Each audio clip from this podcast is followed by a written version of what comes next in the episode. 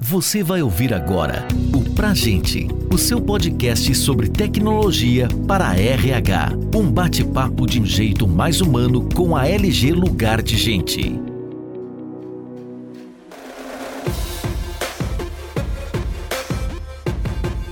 Tá no ar mais um episódio do podcast Pra Gente. O assunto de hoje, pessoal, é cargo de confiança e suas singularidades. Vamos falar sobre jornada, transferência e remuneração. Meu nome é Leonardo Avelar, sou gerente do núcleo HCM da LG Lugar de Gente e o convidado de hoje é o nosso amigo e parceiro de longa data, José Hipólito, da Growth Consultoria.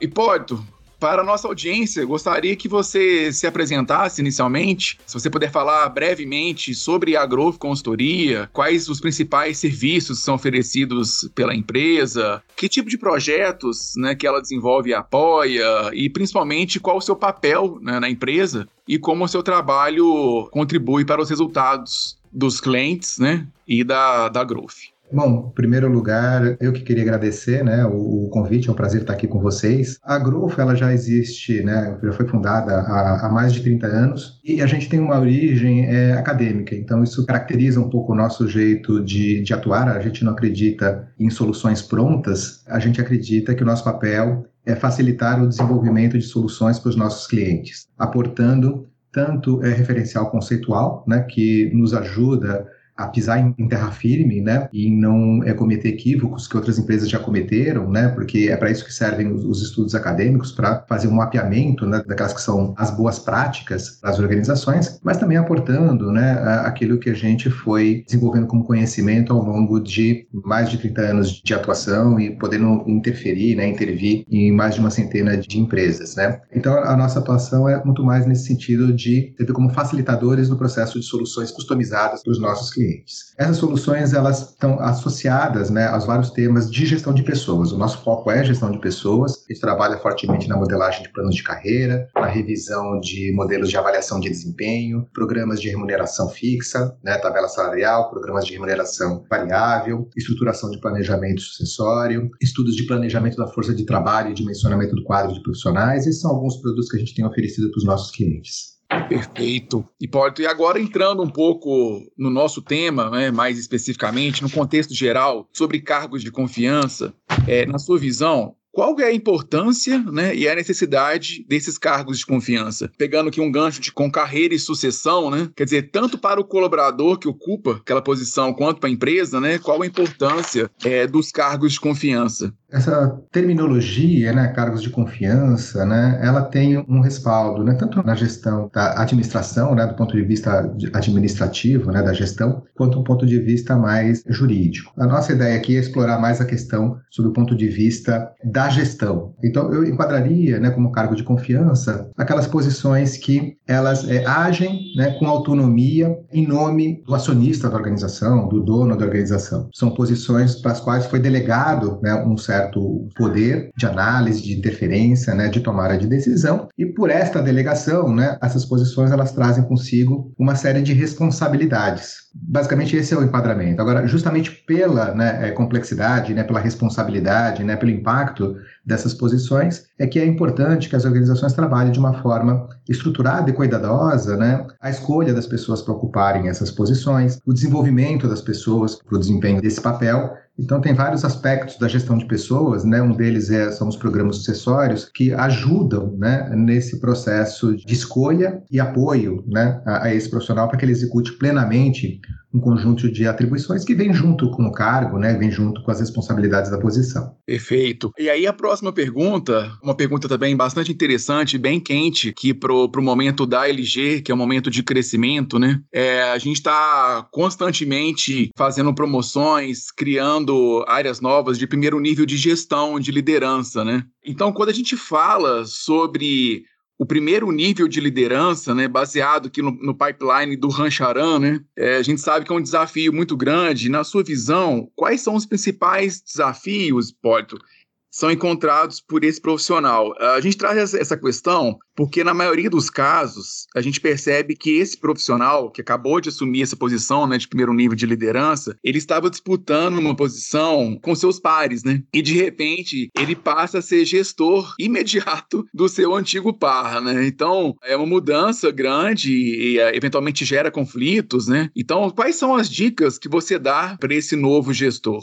Tem vários conceitos, vários autores, né, que ajudam a separar bem as atribuições de pessoas que estão numa linha de carreira, como entregadores individuais, para uma linha né, mais voltada à gestão, né, que são pessoas que fundamentalmente entregam resultados para a organização é, por meio da mobilização de outros profissionais. Então, isso vai exigir dessas pessoas uma série de habilidades, né, um conjunto de capacidades que a distinguem dos demais profissionais. Agora, é importante, então, né, um primeiro é, cuidado aí nesse processo, as organizações estruturarem muito bem essas trajetórias de carreira, porque a partir dessa estruturação, tanto a empresa ela pode tomar melhores decisões na escolha das pessoas que vão ser promovidas para essas posições ou movimentadas para essas posições de gestão, quanto as próprias pessoas né, vão entender a regra do jogo e vão saber por que o profissional A e não o B foi movimentado para aquela cadeira. Né? Então, o primeiro ponto para eliminar eventuais conflitos é justamente você ter a regra do jogo clara. E até essa regra do jogo clara serve para as pessoas fazerem uma reflexão estruturada das suas aptidões, das suas habilidades e o quanto que elas têm vocação ou não para assumirem essa cadeira de gestão. Mas, como você mesmo mencionou, né, ao assumir a posição de gestão, a pessoa está diante de um novo conjunto de responsabilidades, né? Ela está diante de um novo conjunto de desafios. Aí é importante que ela se prepare, né, e atue voltado a esse novo conjunto de desafios. Fundamentalmente, né, quem está numa cadeira dessas, aí eu vou me apropriar aqui das palavras do professor Joel Dutra da USP, né, são pessoas que estão inseridas na arena política da organização. O estar estar inserido na arena política, né, implica que elas têm que negociar, elas têm que influenciar, elas têm que tomar decisão em cima de incerteza e tudo isso, né, traz um desafio muito significativo para esses profissionais. Então, talvez o grande desafio seja a legitimação da pessoa dentro de um novo papel,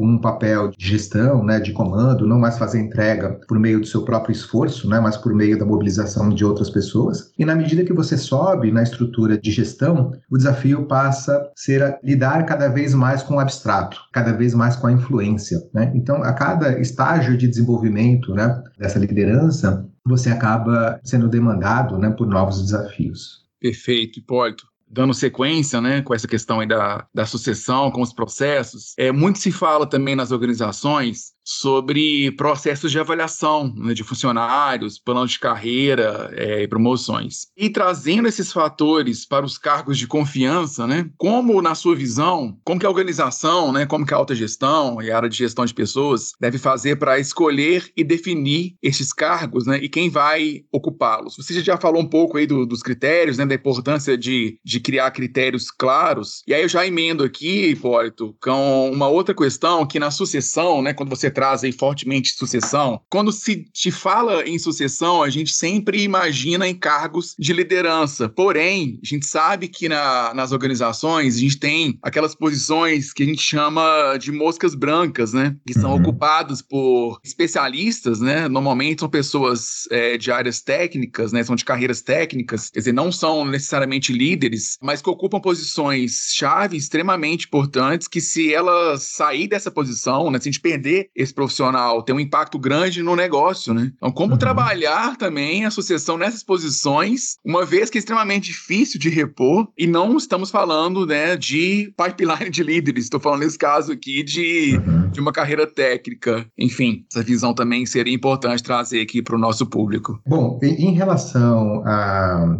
as carreiras, né, como a gente estava mencionando anteriormente, o primeiro passo da empresa para lidar melhor com isso é estruturar claramente né, essas diferenças entre as trajetórias de carreira. É porque muitas vezes as pessoas ficam com a seguinte é, impressão, né, imagem, que a, a minha carreira tem que ser constituída uh, num sequenciamento. Né? Eu sou analista júnior, depois viro pleno, sênior, aí eu viro coordenador, gerente, diretor, e é nessa sequência, essa sequência seria uma sequência natural. O primeiro aspecto é a gente perceber que essa sequência não necessariamente é a sequência natural. É natural se eu tenho uma posição de profissional técnico, né? Eu evoluindo de júnior, pleno, sênior, mas a passagem para uma posição de gestão, né? ela implica numa mudança de carreira. Ao fazer essa mudança, eu vou lidar com um conjunto de entregas, eu vou ter que realizar um conjunto de entregas para a organização que são de natureza diferente daquela entrega técnica. Esse primeiro ponto é fundamental porque ajuda né, as pessoas a entenderem que mudança é essa, o quanto elas têm vocação para assumir essa nova é, posição, ou o quanto o caminho dela né, é seguir ainda dentro da trajetória técnica. Por uma opção profissional, por skills e habilidades da pessoa, ela prefere né, ter um, um horizonte de carreira mais técnico. E não quer dizer que essa pessoa não possa continuar progredindo, se houver complexidade organizacional para isso, progredindo no seu desenvolvimento, na sua carreira e no seu é, reconhecimento dentro da, da organização, né? Eu acho que você trouxe um, elemento bacana aí, que é essa questão da, da sucessão. A gente já teve oportunidade né, de trabalhar com algumas organizações na estruturação dos seus planos de, de sucessão. Foram planos que iniciaram, né, muitas vezes, por uma reflexão sobre a sucessão para as cadeiras de liderança, né? Primeiro pela posição de CEO, depois diretores, foram descendo até alguns níveis de gestão. Mas tivemos também a oportunidade, né, de fazer trabalhos estruturados para discutir sucessão das posições técnicas, porque essas posições elas têm uma imensa contribuição, né, uma imensa valia para as organizações, né? Imaginem, por exemplo, né, numa empresa de mineração, né, o, o valor que tem um grande especialista, né, um grande engenheiro de minas. Além desse grande valor, são pessoas que é, é difícil você formar. São Exato. pessoas muito é, concorridas no mercado, né? É a mosca então, branca. É, é, o que você chamou, exatamente, é o que você chamou de mosca branca. Então, é, é importante que eu tenha é, modelos de gestão de pessoas que ajude, né? É, de um lado, né, reter esses profissionais e ao você sinalizar um horizonte de carreira, né, e as regras do jogo, isso é um elemento de, de retenção, mas ajude também nesse processo de formação. Em geral, quando se fala de sucessão, as pessoas pensam no mapa sucessório. É a estruturação, né, da, o mapeamento de quem está pronto para assumir a posição seguinte, se tem lacuna ou não tem lacuna nesse processo. Mas eu queria destacar que o mais importante né, do planejamento sucessório não é o mapa, mas é você estimular a organização a trabalhar o desenvolvimento das pessoas, a trabalhar um certo grau de prontidão das pessoas para o próximo desafio. Como você sabe, desenvolvimento de pessoas não é colocar a pessoa na sala de aula, é a pessoa vivenciando uma série de experiências que a desafie, que a coloque em uma situação diferente né, da situação atual. Ou seja, para que esse desenvolvimento de fato aconteça dentro da organização, eu preciso ter um pacto de desenvolvimento. Então, e é isso que um plano sucessório ele gera. É um pacto de desenvolvimento, né, por exemplo, entre as lideranças da organização para formar novas lideranças ou entre os técnicos mais experientes da organização para formar novos técnicos, para que é, haja, né, de fato, quando houver necessidade,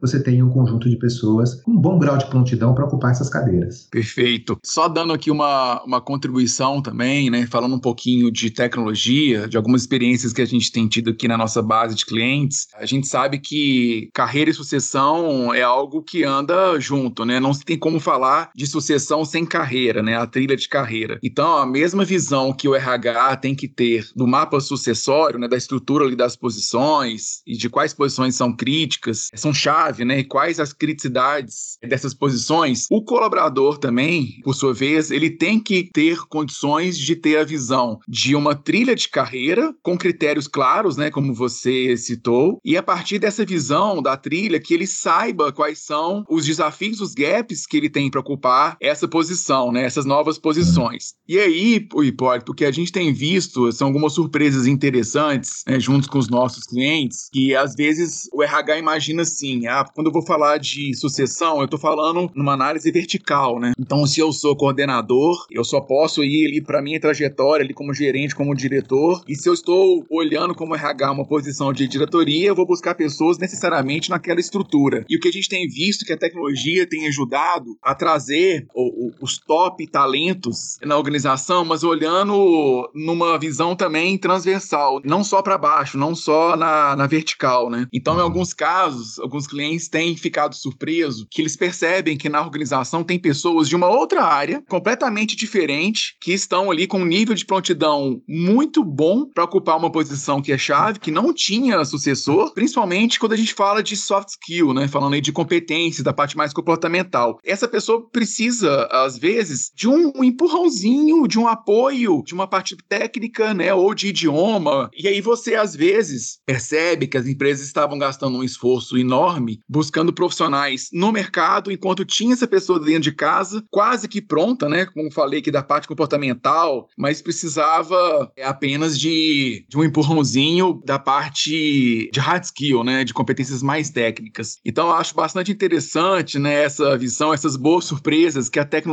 nos traz com essas visões. Bom, uhum. e emendando um pouco aqui no assunto de tecnologia, né? Então, hoje a gente sabe que é possível, através de sistemas modernos como o da LG, né, modernos e digitais, trabalhar processos de sucessão na empresa, né, fazer promoção de cargos, todo tipo de avaliação de funcionário. Especialmente nesse período, né, em que muitas empresas estão adotando modelos de trabalho remoto ou híbrido, né, na sua visão, quais são os desafios, Hipólito, para exercer um cargo de confiança, considerando uma atuação remota, né? Porque quando a gente fala de cargo de confiança, a palavra confiança e atuação remota, né? É, esse aqui daria um outro assunto, um outro podcast só para falar disso, né? Mas gostaria de ter a sua contribuição sobre quais são os desafios né, de exercer um cargo de confiança considerando a atuação remota, mesmo com o apoio da tecnologia, né? Enfim, trazer um pouco dessa visão aí para a gente. Legal, Léo. É, acho que você trouxe vários pontos que são realmente sensíveis, né, críticos na gestão de pessoas. Um deles, né, relacionado justamente à, à, questão das carreiras e da, da importância da organização estabelecer a regra do jogo, esse conjunto de caminhos possíveis né, que a pessoa pode percorrer. E, e mais do que os possíveis, né, quais são os caminhos mais naturais, porque isso ajuda né, as pessoas a se posicionarem em relação às suas carreiras, né, olhando para si próprio né, e olhando para o conjunto de aspirações, e ajuda né, a organização a fazer esse diálogo né, com cada um dos profissionais. O, o que a gente tem geralmente é, discutido, né, é que a relação de trabalho, essencialmente, é uma relação de troca. A empresa ela espera que as pessoas entreguem algumas coisas para a organização, se dediquem, né, canalizem seus esforços para gerar determinados resultados. E, por outro lado, as pessoas também têm um conjunto de aspirações, expectativas, habilidades que querem empregar né, no, no dia a dia do, do, trabalho e que buscam né, na empresa espaço para sua realização profissional. Então, essa conciliação de expectativas ela vai acontecer da melhor maneira possível quando você tem critérios estruturados. Então a gente tem trabalhado né, há bastante tempo, por exemplo, com a formulação de modelos de gestão por competências, que eles servem para declarar para as pessoas o que, que, a empresa espera de contribuição e serve também para as pessoas pensarem né, sobre as suas carreiras, né, sobre o seu desenvolvimento né, e se prepararem para essa interlocução junto com a organização. Para colocar em prática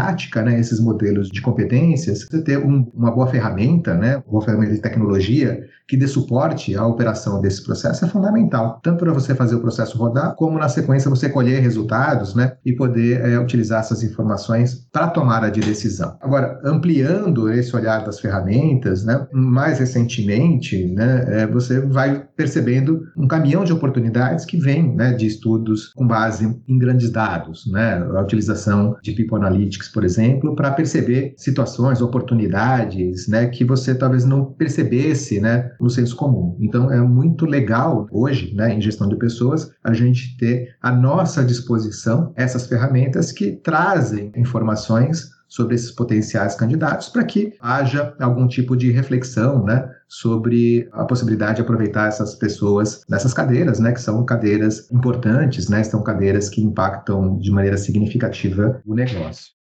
considerando, Hipólito, que os cargos de confiança né, são muito valorizados e possuem uma remuneração diferenciada né, dentro da empresa, para você, como que as empresas podem estimular seus colaboradores a construir as habilidades críticas através do autodesenvolvimento e desenvolver as competências para que eles participem, né, para que eles possam participar dos processos de sucessão e, eventualmente, ocupar o cargo de confiança, né? Quer dizer, não obrigatoriamente esperar, né, que a empresa mapeie essas pessoas como sucessor e provoque algum PDI ali para ela, né? Então, como que a pessoa pode se autodesenvolver e como que a empresa pode estimular né, as pessoas a construir essas habilidades críticas? Um primeiro ponto que eu queria explorar da, da sua fala, até antes de entrar em carreira e sucessão, né? Você comentou, e é fato, né, que essas cadeiras de gestão, em geral, são cadeiras bastante valorizadas dentro das organizações. E é verdade. É importante entender por que, que é verdade. Talvez para algumas pessoas que têm uma vocação mais técnica, né, a imagem é assim, olha, eu estou aqui ralando tecnicamente, né, e quem é valorizado dentro da empresa é sempre quem vai para uma trilha de liderança. O primeiro ponto é que não necessariamente eu preciso ter modelos de gestão que é, valorizem única e exclusivamente o pessoal de liderança. Né? Como a gente falou, existem posições técnicas de grande valia, de grande contribuição né, e muito disputadas no mercado que também são passíveis de serem valorizadas e devem ser valorizadas pelas é, organizações. Mas tem um aspecto que é relevante, né, é que quem vai para essas posições de liderança, né, geralmente eles estão lidando com aspectos mais abstratos. E esse é um elemento fundamental para a gente entender a lógica de carreira e a lógica do reconhecimento. Quem toma decisões né, com um olhar mais sistêmico, mais abrangente, mais é, multifacetado para as organizações, em geral acaba isso tendo uma correlação muito forte com a questão do reconhecimento profissional. Então, enquanto que numa carreira técnica as pessoas podem ser valorizadas pela questão da dificuldade técnica, numa carreira de gestão, né, as pessoas estão valorizadas essencialmente pela questão da abstração, da capacidade de compreensão do contexto e tomar decisão sobre esse contexto. Então, também são profissionais também difíceis de serem formados. Daí a importância de você ter, é, como você acabou de mencionar, né, é, processos processos estruturados né, para sucessão, uma boa escolha né, das pessoas que vão para essas cadeiras, até para que eu não queime um profissional que às vezes só tem a vocação mais técnica e não tem uma vocação para gestão, mas que também você tenha, né, dentro das empresas, uma estrutura, né, que auxiliem as pessoas no desenvolvimento dessas habilidades para lidar com os desafios da gestão. Nas cadeiras de gestão, a gente trabalha muito com a ideia de explicitar, né, e analisar a atuação das pessoas por meio das suas entregas. Então, nessas cadeiras de gestão, em geral, o que essas pessoas exercitam, né, a entrega constante de resultados sustentáveis sustentáveis para a organização, é um contínuo olhar as oportunidades de melhoria organizacional, influenciar a empresa para que a empresa se desenvolva também continuamente, se torne mais eficiente continuamente, exercitar essa questão do relacionamento, da influência, da construção de parcerias e da obtenção de resultados conjuntos, é a questão da colaboração é, entre pares, a questão da gestão de pessoas, quer dizer, o primeiro ponto, né, então, para a gente desenvolver bem esses profissionais, para que eles possam atuar no seu desenvolvimento, é ter uma consciência sobre essas entregas que precisam ser geradas. E a partir dessa consciência, você vai buscar são situações de trabalho que provoquem esse desenvolvimento. Uma parte do desenvolvimento ele pode ser conquistado em sala de aula, mas a maior parte desse desenvolvimento vai ser conquistado à medida que a pessoa é exposta, né, a essas situações de trabalho mais desafiadoras, né? Então, se eu tenho que me desenvolver em gestão de pessoas, nada melhor do que exercer esse papel de gestão de pessoas, né? Sentir as dores, né? As dificuldades que eu enfrento ao exercer esse papel, para que eu possa aprender, né? A partir dessas dificuldades, interagir com pessoas mais experientes nessa posição, né? Hoje, por exemplo, muitas empresas, ao tomarem decisão sobre gestão de pessoas, elas trabalham isso em colegiado, em comitês, né? Então, esses colegiados também são um espaço, né? De troca de, de experiências entre essa liderança, é um espaço de aprendizagem aprendizagem comum entre a liderança. Então, é aproveitar essas situações que são do dia a dia organizacional também como espaços de desenvolvimento e liderança. Voltando ao tema planejamento sucessório, né, que algumas empresas, inclusive ao desenharem né, a sua estrutura de sucessão, ela vai é, definindo alguns pontos de passagem que são é, pontos de formação de pessoas. Então, por exemplo, se num nível de gestão mais estratégico, né? Eu preciso de pessoas que estejam habituadas a negociar, tenham uma alta capacidade de, negociação. Talvez eu tenha algumas cadeiras dentro da empresa nas quais essa negociação ela pode ser é, fortemente exercida e que possa ser uma linha de passagem interessante. Então, se eu estou pensando num programa de sucessão para formar diretores e eu sei que esses diretores vão ter que se relacionar é, e obter resultados basicamente por meio de influência, né? O quanto que nas minhas cadeiras de gestão anteriores, essa exigência né, de atuação por influência, ela está presente. E se em alguma trilha né, não estiver presente, talvez eu tenha que pensar numa mobilidade lateral. Ao trabalharmos o desenvolvimento das pessoas, não pensarmos sempre somente né, no movimento vertical, mas pensar também nessas experiências laterais que possam engordando né, o repertório de experiências do profissional para que ele esteja, de fato, é, apto a assumir o desafio subsequente. Perfeito. Do lado da, da tecnologia, né, a nossa experiência, Portas, é para para caminhar aqui para o fechamento, a LG hoje ela atende empresas dos mais diversos segmentos e portes, né? Então a gente tem clientes de 100 colaboradores até de 100 mil, né, de 50 mil grandes corporações. E o que a gente tem percebido, que é bastante interessante, né, curioso também por um lado, é que o porte de empresa não necessariamente tem a ver com o nível de complexidade ou de maturidade de processos, uhum. sejam esses processos de gestão de desempenho ou até falar de modelos de sucessão sucessão. Né? A gente tem uhum. organizações menores, com modelos de sucessão extremamente maduros, já rodando em algum tempo. Por outro lado, empresas centenárias, enormes e que não se fala de sucessão, né? Uhum. Então, a tecnologia, ela ajuda muito também nesse cenário, né? E a, e a LG tem conseguido ajudar empresas menores, né? De médio porte, grandes empresas, a montar este modelo através do apoio, como a Growth, né? Desenhar em conjunto esse desenho, é, esse modelo, perdão, para fazer com que a roda gire, né? E, e desmistificar o assunto gestão por sucessão, né? Que é algo que não é tão distante assim das pequenas empresas também.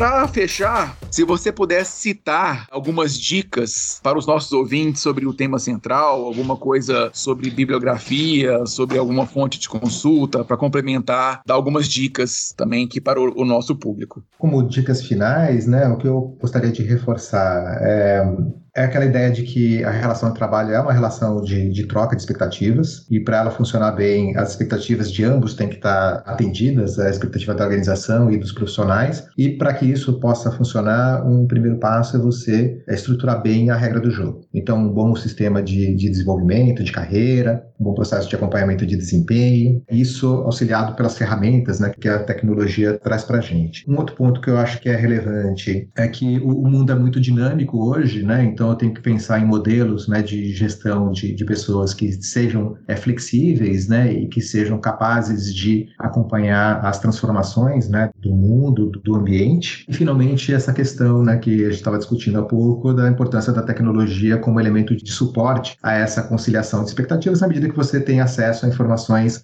de uma forma mais rápida né, e mais estruturada. E concordo plenamente contigo né, que o tamanho da organização não necessariamente é sinônimo de complexidade. A gente busca atuar em clientes, facilitar a reflexão sobre gestão de pessoas em clientes que vivem problemas complexos. Esse é o nosso público-alvo. E a gente tem interagido né, e apoiado organizações que são né, de médio porte, né, são startups, por exemplo, mas com as quais a gente tem aprendido muito a repensar, inclusive, os processos, né, os mecanismos de gestão de pessoas. É interessante, né, eu acho que essa é uma dica importante que você deu também, né, a gente perceber que é, mesmo empresas que não têm um porte tão significativo, né, merecem né, é, um processo estruturado de gestão de pessoas, com alvo é suportado por tecnologia. Muito do que a gente discutiu aqui, né, conversou aqui, eu convido a audiência para visitar o nosso site da Growth, www.growthconsultoria.com.br. Lá vocês vão ter acesso também a alguns artigos que, que a gente escreveu, a uma bibliografia básica sobre esses temas, mas a gente tem se apoiado muito como fonte de, de, de consulta principal nas produções do professor João Dutra da USP, que é nosso sócio na consultoria. Sim, que também é outro querido parceiro e de longa data, né, Hipólito? Uhum.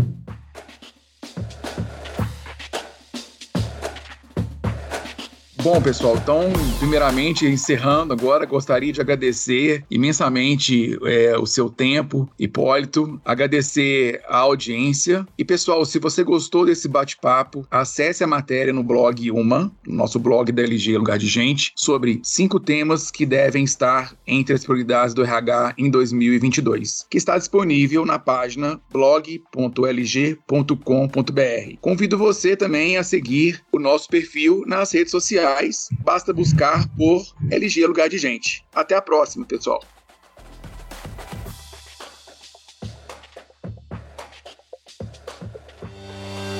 Você ouviu o Pra Gente, o seu podcast sobre tecnologia para RH. Saiba mais sobre a LG Lugar de Gente e confira outros conteúdos como esse em lg.com.br.